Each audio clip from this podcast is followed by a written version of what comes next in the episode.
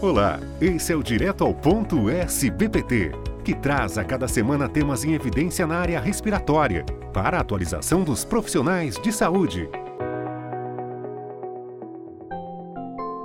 Nosso convidado de hoje é o Dr. Pedro Medeiros Júnior, médico com residência em Clínica Médica e Pneumologia no Hospital das Clínicas da Faculdade de Medicina da Universidade de São Paulo, com doutorado em pneumologia.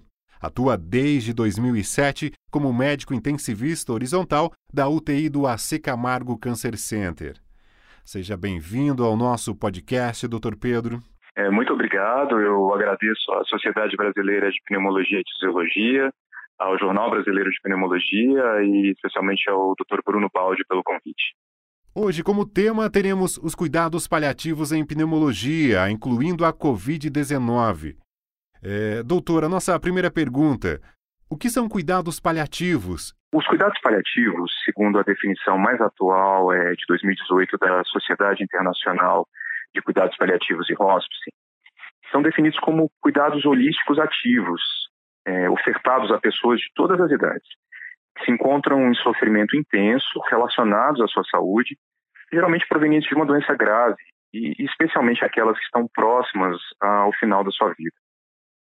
O objetivo do, dos cuidados paliativos é melhorar a qualidade de vida dos pacientes, das suas famílias e dos seus cuidadores. Nesse sentido, é, eles devem sempre prevenir, identificar precocemente, avaliar e controlar problemas físicos como a dor, a dispneia, uh, sintomas angustiantes, o sofrimento psicológico, espiritual e social dessas pessoas. Além disso, eles devem sempre auxiliar os pacientes a viver de uma forma o mais plena possível até o momento da sua morte, ajudando-os e as suas famílias a estabelecerem objetivos de tratamentos por meio de uma comunicação clara, facilitadora e eficaz. Esses cuidados, eles são aplicáveis ao longo de todo o processo do adoecimento. E eles vão ser sempre ponderados a partir das necessidades dos pacientes, respeitando sempre a vida e encarando a morte como um processo natural, sem procurar antecipá-lo ou adiá-lo. E por fim, não menos importante, é essencial apoiar cuidadores e familiares ao longo do processo de perdas e luto que acontece, é, reconhecendo sempre os valores e as crenças dessas pessoas como uma parte essencial a ser sempre acolhida. E qual a relação dos cuidados paliativos com as doenças respiratórias? Há, há uma gama intensa de doenças respiratórias que cursam com sintomas muito desconfortantes e recorrentes. É, vários desses sintomas eles se instalam de forma insidiosa e progressiva e levam os pacientes a terem um grave comprometimento de sua qualidade de vida. E, seguramente para nós pneumologistas, a, a dispneia se apresenta como sintoma mais prevalente e comum à maioria dessas enfermidades. É fundamental que nós reconheçamos esses sintomas saibamos estratificá-los e tracemos uma estratégia clara de educação, reabilitação e medicação para que possamos aliviar o sofrimento desses pacientes e familiares ao longo de todo o processo do adoecimento. Infelizmente, apesar de haver muitas limitações a um, plano de cuidado mais abrangente, e podemos destacar aspectos socioculturais, o nível de educação formal, o excesso de equipamentos e profissionais especializados, a principal barreira ainda parece ser o não reconhecimento da piora do status performance associado a uma progressão da enfermidade a despeito de todas as propostas curativas, e eu coloco esse curativas entre aspas, implementadas. É quase como se para nós médicos houvesse um atestado de fracasso ou de falha ao nos depararmos e aceitarmos essa situação. Todos nós fomos treinados na faculdade para diagnosticar, medicar curar e vencer a morte. E, de fato, eu, eu posso dizer que eu vivenciei ainda vivencio ao longo desses 22 anos de prática que o conforto e o controle dos sintomas nem sempre são a prioridade no cuidado. E que diversas situações, a insistência em terapêuticas e procedimentos que já não trazem impacto na mudança do curso da evolução da doença dos pacientes, os levam e a seus familiares a experimentarem muito sofrimento nas fases mais avançadas da doença. Eu jamais vou me esquecer da esposa de um paciente que evolui em fase final de vida, me disse, e a residente que estava comigo na unidade de terapia intensiva, logo após a conversa numa conferência familiar, em que lhe explicamos o que eram os princípios do cuidado paliativo e qual era a proposta de tratamento para seu esposo. E ela nos disse: O senhor não sabe o peso que está tirando do meu coração, doutor. Eu nunca falei nada nas consultas, mesmo vendo que ele vinha enfraquecendo mês a mês, internando cada vez mais. Eu achava que eles iam pensar que eu queria que ele morresse, que eu não queria mais cuidar dele. Mas eu só via que ele estava sofrendo demais. Essas foram palavras muito fortes. Por exemplo, num paciente com DPOC em franca progressão, a despeito de, da otimização de medicamentos e de reabilitação, é essencial que nós saibamos como estratificar adequadamente os cuidados ao controle de seus sintomas, como a dispneia, por exemplo, avaliando as indicações de oxigenoterapia, conhecendo e oferecendo uma estratégia de controle, com uso muitas vezes de inibidores de serotonina ou opioides para o alívio da, da falta de ar, um plano claro de orientação de cuidados para os seus familiares. Existe um acrônimo em inglês chamado COMFORT, que traz uma sinalização muito interessante nesse sentido. Então, seria chamar ajuda, observar e tratar as possíveis causas de descompensação, medicar conforme a prescrição médica, utilizar uh, uma ventilação que traga uh, ar na, na, face do paciente, uh, que é um ventilador de face, oxigenoterapia, quando indicada, promover relaxamento e de sempre ter um time, de sempre ter um tempo de avaliar a resposta a cada uma dessas intervenções. Doutor, no caso do Covid-19, o que podemos fazer em termos de cuidados paliativos? Bem, são, são muitas as ações que podem ser tomadas. É, se nós pensarmos que existe um estigma já relacionado ao isolamento social que essa doença traz e, e a real possibilidade de morte relacionada a ela, é essencial que nós profissionais mantenhamos um canal claro de fácil acesso para comunicação, tanto com os pacientes e seus familiares. E nesse cenário, as consultas por videochamadas e chamadas telefônicas, elas já vêm sendo empregadas por todos os cantos do mundo e já estão normatizadas por diversos conselhos em todo o Brasil. É, muito tem se falado sobre a restrição de contato, que é uma realidade imposta pela Covid, e é muito importante que, mesmo na avaliação daquele paciente, em que nos colocamos sobre vários uh, aventais, óculos, gorros, luvas, é sempre possível ter a clareza do nosso verdadeiro propósito como profissional de saúde. Qual é a nossa intenção? Qual é o nosso objetivo no cuidado? É, isso estando claro, certamente o paciente e seus familiares perceberão e sentirão. Então, direcionar um olhar atencioso, humano, sempre deve ser o nosso objetivo. E com essas premissas estabelecidas, tanto na nossa mente quanto no nosso coração, certamente vai ser mais fácil estar apto a cuidar desses pacientes. Em pacientes em cuidados paliativos, é, é fundamental na COVID aliviar a dispneia desses pacientes. E, para tanto, é importante conhecer os protocolos de uso de opioides, sendo que o mais frequente que nós utilizamos é a morfina tanto em pacientes já usuários crônicos quanto em pacientes virgens de tratamento.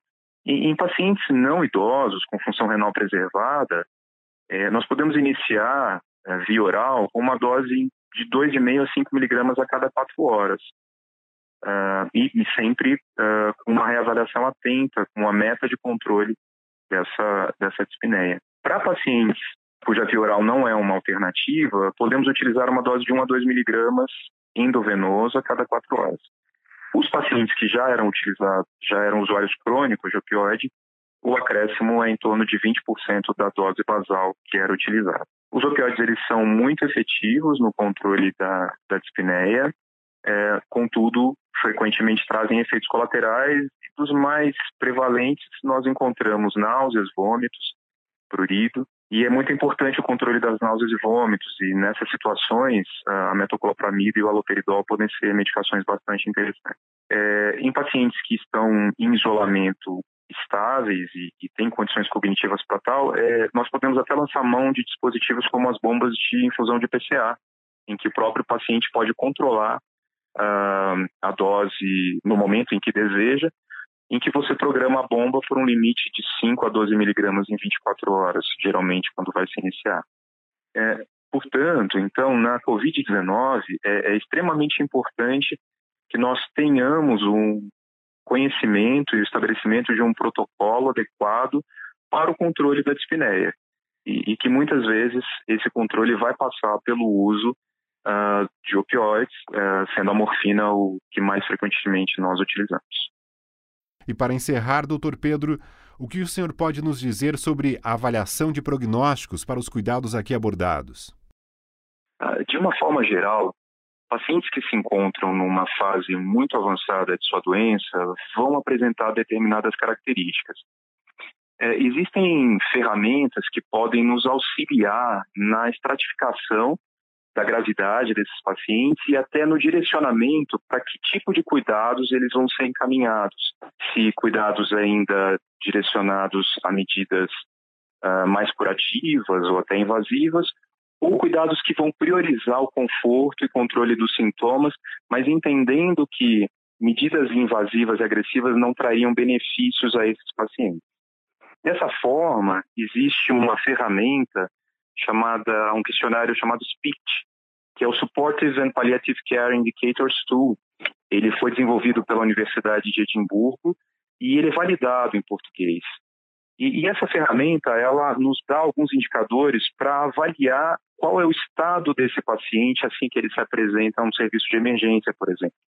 Então, se o paciente apresenta internações hospitalares não programadas, recorrentes, se a capacidade funcional vem ficando muito ruim ou, em declínio com uma reversibilidade muito limitada, por exemplo, a pessoa passa a maior parte do dia uh, na cama ou numa cadeira sem se levantar, se ele está dependente de outros, né, de terceiros para cuidados pessoais, seja por problemas físicos ou de saúde mental.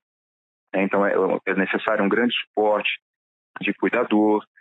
Se há uma perda de peso significativa nos últimos três a seis meses, né, e um baixo índice de massa corporal, se sintomas persistentes acontecem a despeito do tratamento e otimizadas as condições da doença de base. Uma questão muito importante, a própria pessoa ou a família solicita cuidados paliativos, interrupção ou limitação de tratamento com foco na qualidade de vida. Esses são aspectos muito importantes que esse questionário nos ajuda e nos norteia no direcionamento do tratamento.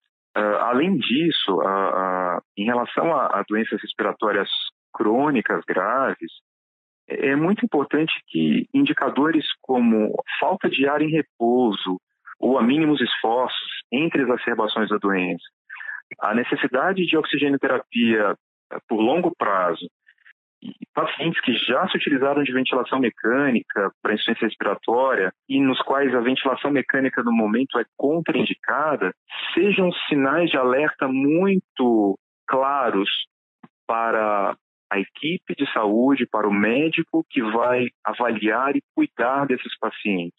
Porque são indicadores de extrema gravidade e muitas vezes de uma possível irreversibilidade do quadro de base. É essencial que ao longo de toda essa avaliação e de tudo que nós conversamos até aqui, haja uma clareza de que o controle adequado dos sintomas é parte essencial e fundamental do tratamento. Muitas vezes nós nos dirigimos com foco exclusivo no diagnóstico e com terapêuticas visando combater aquela enfermidade. E às vezes nos esquecemos do indivíduo que está portando aquela enfermidade. Então é isso que os cuidados paliativos procuram trazer: trazer a visão de que é essencial cuidar daquela pessoa integralmente, utilizando de todo o arsenal terapêutico que estiver disponível para promover alívio do sofrimento e melhora da qualidade de vida. Agradeço as informações, Dr. Pedro Medeiros, contando com a sua participação em uma próxima oportunidade. Ah, eu que agradeço imensamente a oportunidade. Eu espero que essas informações sejam úteis para vários colegas que estão aí na, no front de batalha, né? Cuidando de tantos pacientes. E agradeço novamente à Sociedade Brasileira de Pneumologia, SPPT, e ao Jornal Brasileiro de Pneumologia. Esse foi o Direto ao Ponto, um podcast da SBPT que traz conhecimento atualizado para você. Fiquem bem e até a próxima semana.